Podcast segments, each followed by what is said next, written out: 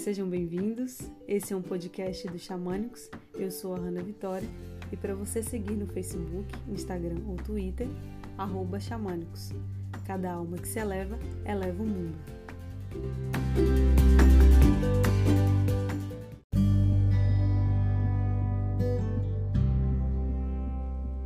O padrão vibratório de uma casa tem relação direta com a energia e o estado de espírito de seus moradores.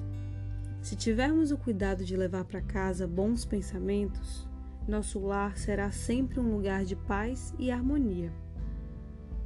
Tudo o que pensamos e fazemos, as escolhas, os sentimentos, sejam bons ou ruins, são energias. O resultado reflete nos ambientes, pessoas e situações.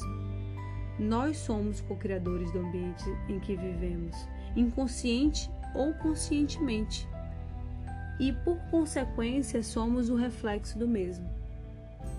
As paredes, objetos e atmosfera da casa têm memórias e registram as energias de todos os acontecimentos e estado de espírito de quem ali vive e passa.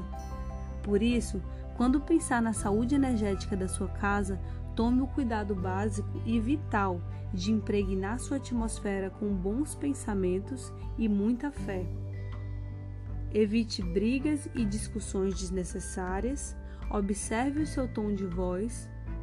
Não bata portas.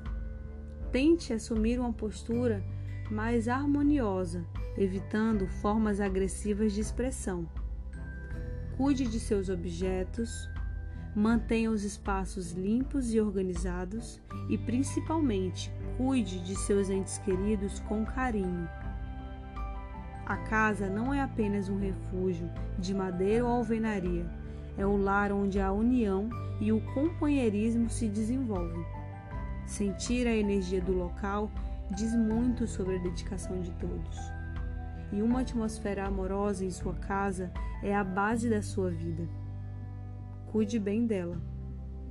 Arrou.